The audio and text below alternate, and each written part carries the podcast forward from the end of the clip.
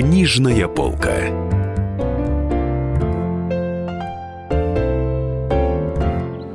Здравствуйте, друзья! В студии радио «Комсомольская правда» журналист комсомолки Евгений Черных и мой гость, писатель Николай Старченко, главный редактор журнала о природе для семейного чтения «Муравейник». Здравствуйте. Николай, у нас 9 октября как раз юбилей в комсомолке. 35 лет назад мы начали печатать действительно вот э, бестселлер, такого, которого не было в истории советской журналистики, это «Таежный тупик» Василия Михайловича Пескова.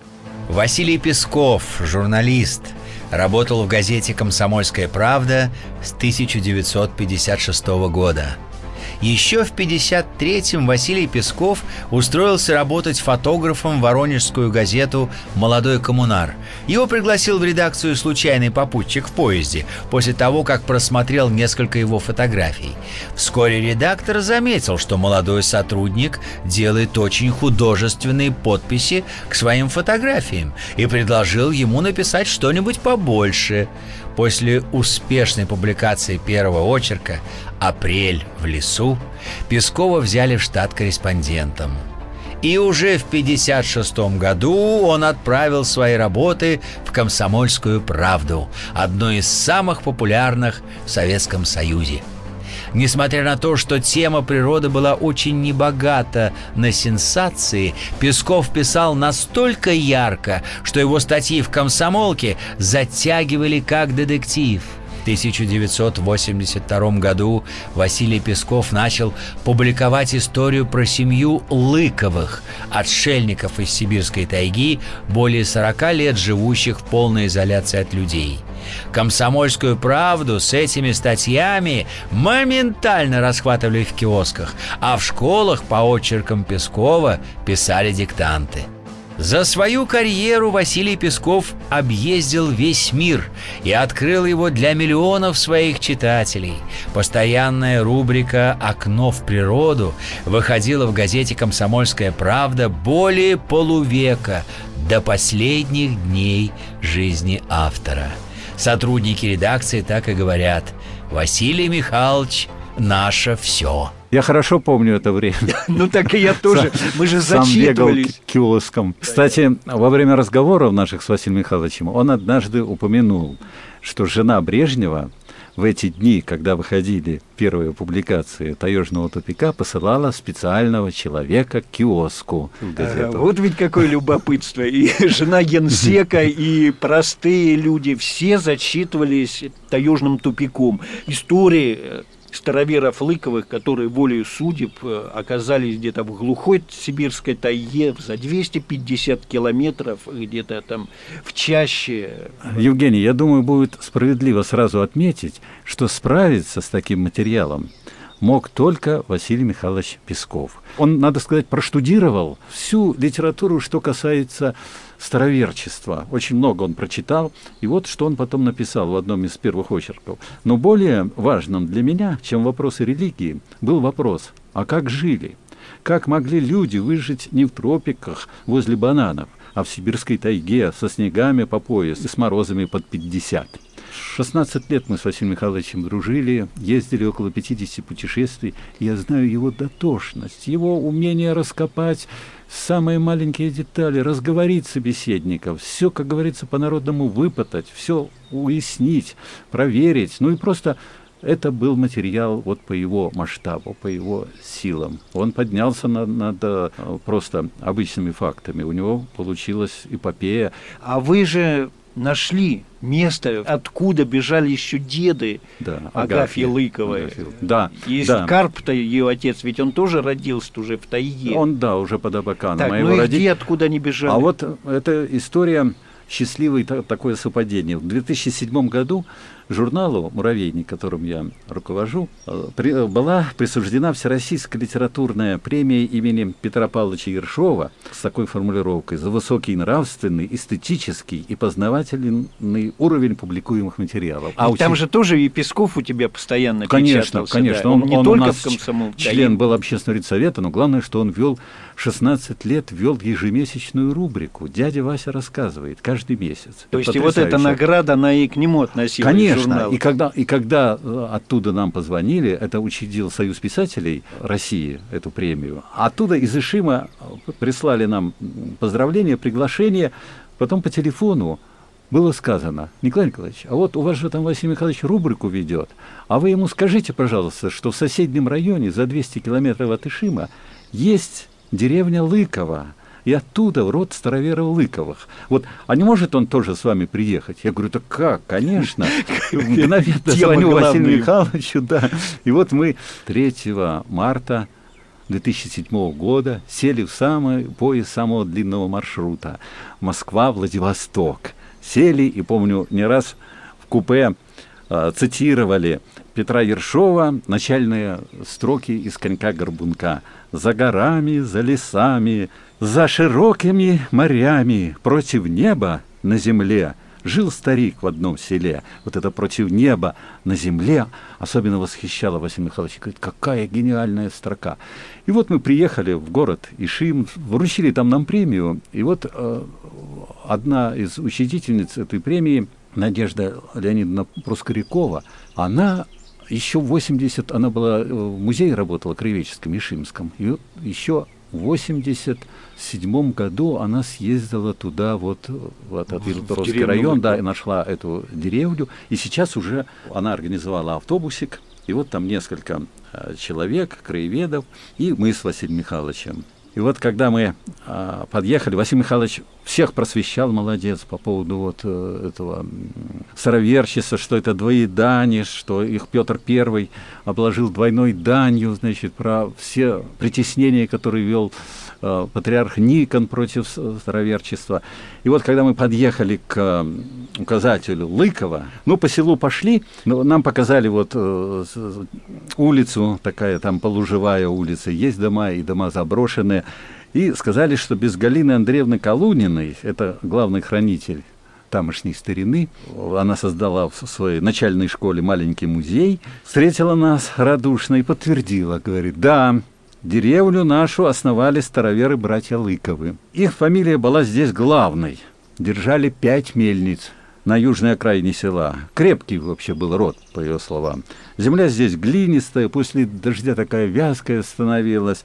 Тюменская область. Да, Тюменская, вот. И бывало, повезет лошадка воз зерном на одну из мельниц, да и завязнет на подъеме у мостка.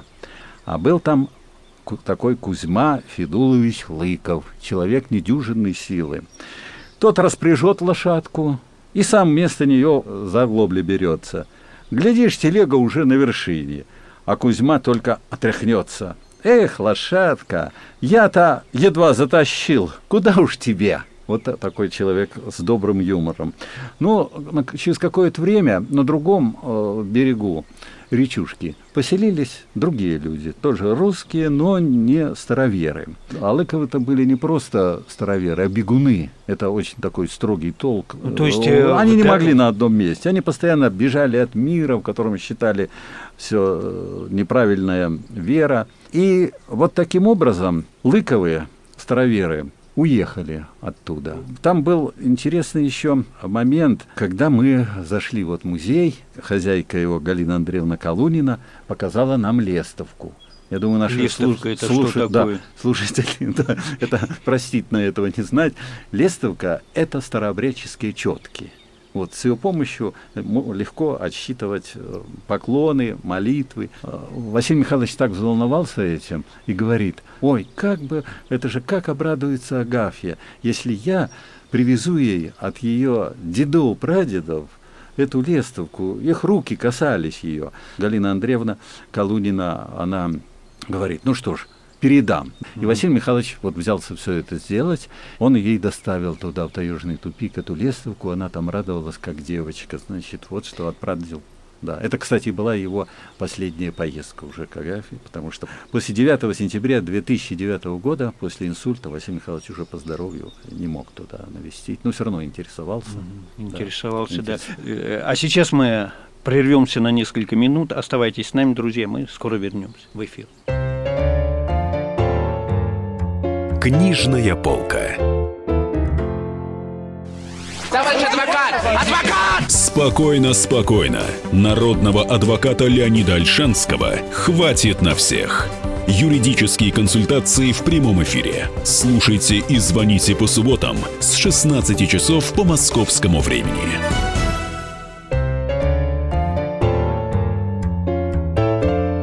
Книжная полка.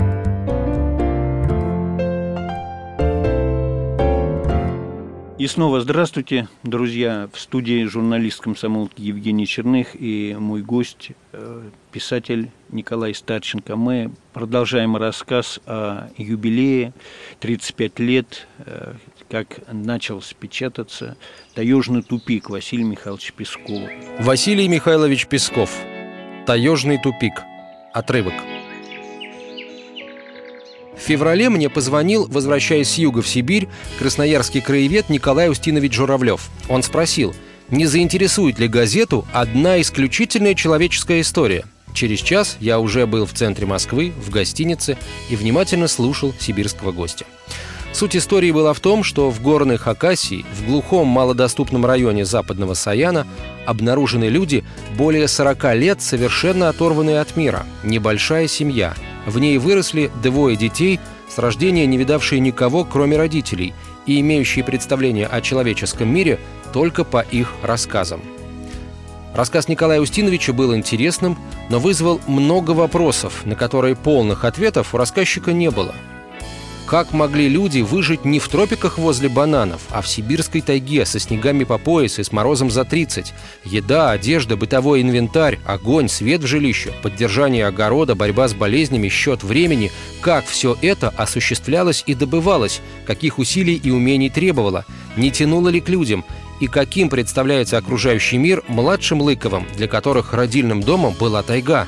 Немаловажная вещь существуют вопросы пола, инстинкт продолжения жизни, как мать с отцом, знавшие, что такое любовь, могли лишить детей своих этой радости, дарованной жизнью всему сущему в ней. Наконец, встреча с людьми. Для младших в семье она, несомненно, была потрясением. Что принесла она Лыковым? Радость или, может быть, сожаление, что тайна их жизни открыта? Было много других волнующих непонятных черт затерянной жизни. Сидя в московской гостинице, мы с Николаем Устиновичем выписали на листок целый столбец вопросов. И решили, как только наступит лето и затерянный край станет доступным для экспедиции, мы посетим Лыковых. Я вот вспомнил, как Гоголь в, говорил о мертвых душах, о русском человеке. Говорит, русского человека хоть на Камчатку забрось. Он тут же похлопает в рукавицы и пойдет рубить лес на новую избу. Вот генетически такой крепкий род – помог и, и самому Карпову, и его детям выжить в таких невероятно ну, нечеловеческих, условиях, скажем условиях, так, условиях. условиях. Вот я хочу еще сказать, что часто беспокоило Василий Михайлович, и он мне не раз говорил, ну надо же, ну вот опять слух прошел, что якобы я приехал, побыл там, и вот Лыковые стали умирать, да. Но это да, это, это, Коль, смотри, ведь получается, ведь его в смерти вот двух братьев и, и сестры, и их сестры же было пятеро, пятеро да, да, Лыковых там жило в тайге. Виктор Петрович Астафьев, известный, прекрасный писатель, обвинил э, фактически Василия Михайловича в их смерти, что два брата и сестра умерли, что это он вроде виноват, он там... Он помнится... его не называет, Василий Михайлович, да, он говорит, ну... вот, вот, вот укор тем, кто привык блудить ногами по тайге, и, что и пером значит, на бумаге. И, и пером на бумаге, да. Это в, жур... в журнале «Новый мир» он опубликовал. Я 80, да, я тоже в 84 году рассказ этот «Медвежья кровь», и да. вот где с этим упреком да, ну, но не ведь, называя комсомолку. Да, не, да Василий Михайлович мне рассказал, что он после этого возмутился и написал письмо писателю. Виктору Астафьеву, написал письмо. Но зная Василия Михайловича, я представляю, что письмо у него было содержательным, таким крепким, и он, конечно, отвел всякую напраслину достаточно жестко. Потому что еще был случай, он мне рассказывал, как однажды прекрасный поэт Юрий Поликарпович Кузнецов, значит, где-то в интервью там так обмолвился, типа, ну, там, кто о чем пишет, вот Песков, например, пишет роман о зайцах, пошутил. Uh-huh. Василий Михайлович ему ответил, да, ответил таким письмом. А Я... ведь смотри, ведь на самом-то деле, когда геологи в 78 кажется, году нашли Лыковых, их действительно было пятеро. Когда один из них, приехав в Москву уже в 82 году, позвонил э, Пескову в редакции, рассказал эту историю, вот они сидели, там обсуждали все это долго, как ехать, как это, лететь это туда. Журавлев. Да, Николай Устинович. Устинович, да. да, И он-то тоже говорил, что их пятеро, а он-то не знал, что осенью еще 81 Прям в этот же год, года, 80, да. 81 года они вот трое умерли. Вот, да. Да. А когда Песков туда приехал, прилетел, добрался, их С- было как раз только, с этим же Николаем да, Устиновичем их Журавлевым. было только двое. Только двое. Карп Иосифович э, да, и и, Агафья. и Агафья, дочь младшая. Все, остальные уже умерли, и он уже встретил эти кресты, так что напрасленно было, ошибся в запале. э, В запале, конечно. Астафьев, да. Вот он пишет там интересно, такое слово употребляет, что Агафья ему сказала, э, что вот умерли от эм, надсады. Это вот слово, кстати, деревенское. Вот моей родной деревне Да тоже я говорят. тоже, да, надсада, Надсада, когда да. над- над- натрудился, Натрудился, наверное, да. ну, перетрудился, Причем да, тут имеется в надсадился. виду не только физическая Да. усталость, а и психологическая. Тут и стресс был. И Василий Михайлович этим вопросом он переживал, Да, что переживал. там, да, что его обвиняют, и он интересовался вот у Агафьи, что произошло, и получилось-то, что один из братьев, э, он болел, ну, кишечник болел, Да. и умер от этого, то есть никакой не вирус, и он долго страдал. Второй брат, э, Легкие. Ле- э, Воспаление, воспаление легких было. Человек промок под дождем и тут же, не просохнув, продрогший, полез в реку дел- с братом вместе, чтобы помочь это ставить там приманки для, как, как они, верши, наверное, для Верши, рыбы. да, да. для рыбы. Весь промок и сразу заболел. Воспаление легких со всеми бывает. И врачи, узнав о болезни там из геологической партии, хотели вызвать вертолет, но Лыкову сказали, не, не надо. Как Бог, как Бог. уже, как да. Бог даст, да. То есть вот все. Сестра тоже, они все в одной осенью умерли. А, и вот тот, который надсадился-то, а, и болезнь кишечника у него была постоянно, он же тоже, Савин, он э, не хотел... Картошку надо было зимой, уже из-под снега, из-под раннего копать. Засыпало когда. У них бились за существование. И ему бы отлежаться, попить там трав. А он пошел вместе с а, отцом, сестрами копать эту картошку. Ну и слег.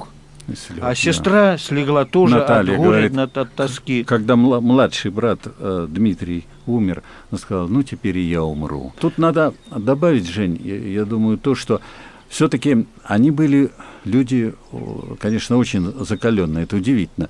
Никакой энцефалит их не брал. Да, ведь Сам это же энцефалитная зоны, зона, да, это не- смертельные. Не брал. Вот этот э, Савин и, и Дмитрий, они ходили босиком б- почти до снегу. снегу, да, и даже, даже по снегу, да.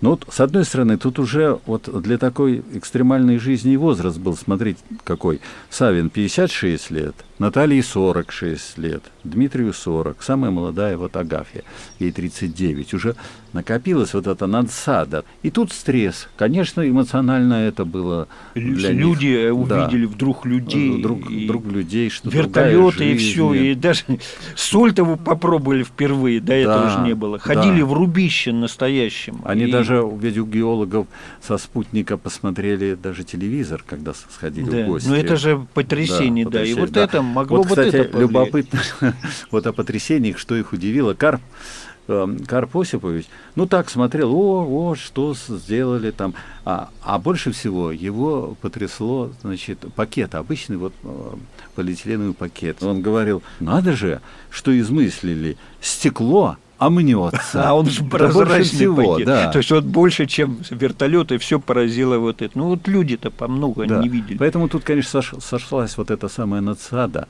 накопившиеся болезни, и резко ослаб организм. Вот, пон- понимаешь, смысл жизни. Не задумались, ну как же они так вот жили, да? Да. Так, а теперь вернемся, наверное, вот когда бежали эти Лыковы, они же сначала какая-то, в какой-то таежной заимке Заимки, жили, ну, да. Причем, да, на Абакане. И э, Карп Осипович и там был главным. Он главным был. А потом, когда, значит, э, это в 30-е годы, он ушел еще дальше, вот, взяв жену, деток малолетних, Да. Агафья это прям там, в этом, а, вот где они. Агафья-то и не видела А- людей она, фактически. Да, Да, она А те- родилась уже вот в этом таежном тупике. тупике, да. А там ведь получилось же что, вот мы с тобой, интересная тоже история, когда весной были в Воронеже, там отмечалось столетие Заповедной ну, системы все в России, да. как раз отмечали защи- Да. Пескова как защитника, и Воронеже, Воронежский заповедник, его имя носит, и ведь там вот э, сотрудница Алтайского заповедника Да, да. рассказала вот тоже эту печальную историю, что в 30-е годы, то, о чем еще и Песков не знал, поскольку Карп-то молчал, Молчал, так да. намекал, что была в 30-е годы кровь и все. А оказывается, там в тайге там чекисты увидели ну, эту заимку, увидели там брата Карпа, кричали «стой», они Стой. дезертиров искали, Ну, милиция вот районная. даже милиция. И да. тот побежал. Они выстрелили, убили. Вот это была кровь, оказывается. Сейчас небольшой перерыв. Оставайтесь с нами, друзья. Книжная полка.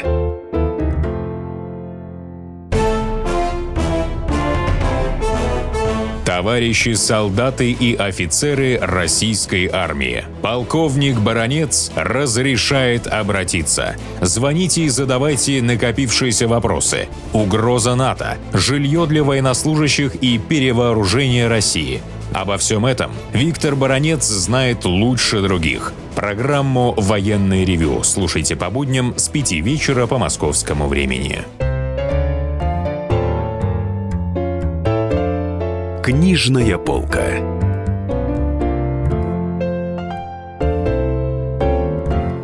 И снова здравствуйте, друзья. В студии журналист комсомолки Евгений Черных и мой гость, э, писатель Николай Старченко. Мы продолжаем рассказ о юбилее 35 лет, э, как начался печататься «Таежный тупик» Василия Михайловича Пескова, который произвел фурор в Советском Союзе, да и за границей. Комсомолка писала Обнаружили Робинзонов летом 1978 года. Воздушной геологической съемкой в самом верховье реки Абакан были открыты железнорудные залежи. В один из заходов на склоне горы пилоты увидели что-то явно похожее на огород. Решили сначала, что показалось. Какой огород, если район известен как нежилой? До ближайшего населенного пункта вниз по реке 250 километров. И все-таки огород. Поставили летчики крестик на карте и продолжили поиск площадки для приземления. Геологов, приступивших к работе, было четверо, трое мужчин и одна женщина. Наш приход был, как видно, замечен. Скрипнула низкая дверь. И на свет Божий, как в сказке, появилась фигура древнего старика, босой. На теле латаная-перелатанная рубаха из мешковины. Из нее шпортки и тоже в заплатах, нечесанная борода, всклокоченные волосы на голове, испуганный, очень внимательный взгляд и нерешительность. Переминаясь ноги на ногу, как будто земля сделалась вдруг горячей, старик молча глядел на нас. Мы тоже молчали. Так продолжалось с минуту. Надо было что-нибудь говорить. Мы сказали «Здравствуйте, дедушка, мы к вам в гости». Старик ответил не тотчас, потоптался, оглянулся, потрогал рукой ремешок на стене, и, наконец, мы услышали тихий, нерешительный голос. «Ну, проходите, коль пришли». Я думаю, будет уместно сказать, что вообще геологи очень хорошо отнеслись к ним, к староверам. Вот Василий Михайлович пишет об этом, что они не стали их перевоспитывать, там что, да что вы тут живете, значит, относились бережно. Вот э, не, не в этих вот девяти первых, а чуть попозже девяти первых очерках, потом же Песков каждый год почти Да, туда ведь это тоже очень важно, Важно, что он что- с- не, не выдал сенсации, а потом, Да. как бывает, А, да, и и да, и забыли, всё, что и и как. забыл, Он да. каждый год ездил Каждый год, туда. каждый год. Читатели присылали деньги, он Да, козу козу купил, купил, на привез, вертолете на вертолете доставляли же с доставили, козлом. да. Это очень вот, важно это да. отметить. И что вот а, в, од- в одну из последних встреч, когда он напрямую спросил у Агафья, вот Агафья, значит, как ты считаешь, хорошо, что люди вас нашли, или лучше было жить, как жили? Она ответила, мы сразу решили, людей послал нам Бог. какая была наша жизнь. Обносились, все лопотники в заплатах. Страшно вспомнить, ели траву, кору, поумирали бы все, и никто не узнал бы, что жили. А люди много добра нам сделали. И никто ничем не обидел, только помогали. А когда ты написал в газете, нас с тятенькой завалили всякими дареньями, посудой, одеждой, обувкой, разной справой для хозяйства – кстати, вот сам Василий Михайлович в наших многочисленных поездках, он кое-что перенимал из, вот, например, от Карпова Осиповича, я ему что-нибудь рассказываю, Василий Михайлович, он говорит, эдак, эдак, это так а, Карпов. Выражение да, или, было любимое или, Карпа Или чего-нибудь еще. Василий Михайлович говорит, нам это не может. То есть, да, вот это, они же все постоянно там, а, давай куда-нибудь что-то переселяйтесь, э, ту же Агафину, э, к людям, нет, нам это не можно, это было их такой постулат. Знаешь же, надо, наверное, и сказать и о том, как-то... Я помню, в Вышнем Волочке была у нас встреча с читателями, и один товарищ тоже э, встал, мужчина, и говорит, Василий Михайлович, а вот ведь таких Агафьев э, много и в городе. Почему вот можно и про одних, а Василий Михайлович так четко, он сразу вот людей понимал, кто перед ним, вот так четко, конкретно говорит, такие мне не интересны. Вот это он всю эту историю написал прежде всего для того, чтобы показать, в каких условиях может выжить человек, какие испытания и сколько, что это нужно оставить для людей, для истории, для истории. Вот такое. И поэтому ты прав совершенно, когда сказал в начале нашего разговора, что это ну, уникальный случай, явление в журналистике. Явление в журналистике еще и потому, как это сделано – ведь читаешь, не, не, не остывая, правда? Она завораживает эта история вот своей человечностью. Вот то, что, наверное, только Василий Михайлович мог сказать. Вот а когда мы ездили в Лыково в само, откуда пошел весь род их, надо сказать, что Карп Осипович, он ведь вот э, был такой, у него гость, э, профессор Шадурский, из э, Ишима. Он интересовался огородом, как у Лыковых, что росло, какие там сорта. Э, да, чего. картошка. Картошка, да, очень, очень такая устойчивая. Когда он сказал, что он из Ишима, Шадурский, то Карп Осипович сразу среагировал, что Знал, говорит, ждал говорит а, Елаторо, а Елаторо, Елаторовск далеко от вас, а это соседний э, район. Угу. Говорит, оттуда мы. Вот потом-то так и э, краеведы, Цепочку, и Шима, да. цепочка, вот так а, оттуда она пошла. Василий Михайлович, надо сказать, придавал большое значение вот этой, этой своей работе. У нас однажды был разговор, а, когда э, о Ленинской премии заговорили, и вот я поразился вообще такой скромности Василия Михайловича. Он говорит, знаешь, вообще-то Ленинскую премию мне дали э, авансом. Значит, ну просто что вот надо было о природе уже что-то отмечать, надо было, значит, поддержать журналистику. Я так удивился такой скромности. А вот о таежном тупике он так не говорил, он высоко ставил Э, это свое произведение. Ну, ему было, это же 82 год, он с 30-го года, 52 года для прозаика, для журналиста, очеркиста, это очень хороший возраст. И вот mm-hmm. тут все, что он накопил, журналистское свое мастерство, знание жизни шаги людей, по России. да, шаги по России, проселки, вот удивительно. Э, но он вот здесь выложился, э, ну, почти до своего как говорится, потолка, потому что вот рядовой журналист никогда бы не, не справился с таким а, объемом, с так, и, и, так, и так занимательно, понимаешь, и причем каждый... Все время ждали все время читатели, ждали, а что да. там, письма заспал, а как там, Лыковый, что да. там, я помню, тоже. Это вот, я скажу так, что это большой пример большого журналистского мастерства, и пример при этом работоспособности, э, любви к людям большой, к людям. Совершенно Аниша Агафья стала для, нее, для, для него как родная. Да. Он, мне, он мне однажды сказал, что его один приятель, значит, э, пошутил, что вот не будешь со мной соглашаться там в одном политическом споре, я в Москве пущу слух, что ты женился на Агафье. Вот. Потому что Василий Михайлович их воспринимал как родных людей. И они, конечно, его отмечали, вот, отличали.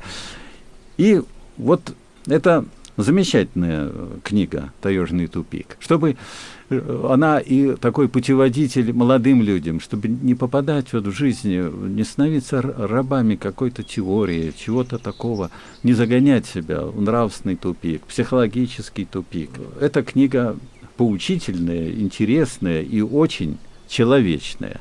Это вот в истории русской журналистики 20 века, и не только, я думаю, 20 века, это останется как классика. Вот. Как классика. Как классика. И даже сам да. вот при, пример того отношения к герою. Он постоянно летал, постоянно. Туда же добираться да. тяжело было, рискуя жизнью. Все-таки да, вот там да. он то в ручей падали да, да, там, я, на камнях, да. то еще где-то, то там медведи, все. А вот да. он постоянно и помогал, помогал, помогал. Это вот и, и, вот, обер... вот, и да. оберегал ведь и еще, оберегал. ведь, да. Вот говорят, вот туда сейчас хлынут там все, Астафьев, и там какой-то пионер-вожатый с отрядом, но это уже выдумка, не могли туда не пробраться. Ты знаешь, вот Э, я сейчас вот думаю, это вот тот редкий случай, когда творческая суть и творческое поведение человека совпадают. Понимаешь? Mm-hmm. Вот он, он мастер, мастер такой очерковой книги, и в то же время он его поведение совпадало, вот творческое жизненное поведение совпадало. Это вообще пример для современных э, журналистов. Да, и он же просил районно, значит, туда же только вертолетом можно добраться, и геологов, и лесников, чтобы, ну, не возили кого ни попади не, туда. Не и, его же, да. и они же, помню его завет, никого туда и не пускали фактически. Так уже потом да. вот кто-то, если он действительно там пробирался, вот кого нужно. Губернатор Кемеровской области очень много помогал. Да, и сейчас помогает. Да. И э, Агафья-то ведь еще по-прежнему жива, хотя Василия Михайловича уже нету. И она вот я yeah. недавно читал, вот когда она в начале этого года в больнице лежала, но быстро опять попросилась, чтобы отпустили. Там сейчас уже заповедник, Лыковская заимка, заимка называется, да. да. И то есть она там где-то под охраной, но живет одна все равно в тайге и спешит и, туда. Я надеюсь, что Лестовка от ее дедов-прадедов из деревни Лыковой у нее всегда на видном месте, что она ею пользуется. Да, то подарок да. Пода Василий подарок, Михайлович. Да, подарок да. от своих прадедов, ну, а доставил Василий Михайлович. Василий да. Михайлович. То есть вот, вот знал же, да. вроде бы мелочь, а ведь знал, что как порадовать человека. И спасибо ишимцам, что они придумали такую премию, вот, Союз писателей, что мы там вот приехали по случаю, оказалось, что это событие было. И для местных, для местных там э, людей, они тоже, они вот э, сразу догадались, там вот эта старушка Ниниловна, значит, она сразу в 82 году, как прочитали, говорит, а не наши ли это Лыковые? Не отсюда, потому что ну целая полдеревня было Лыковых, да.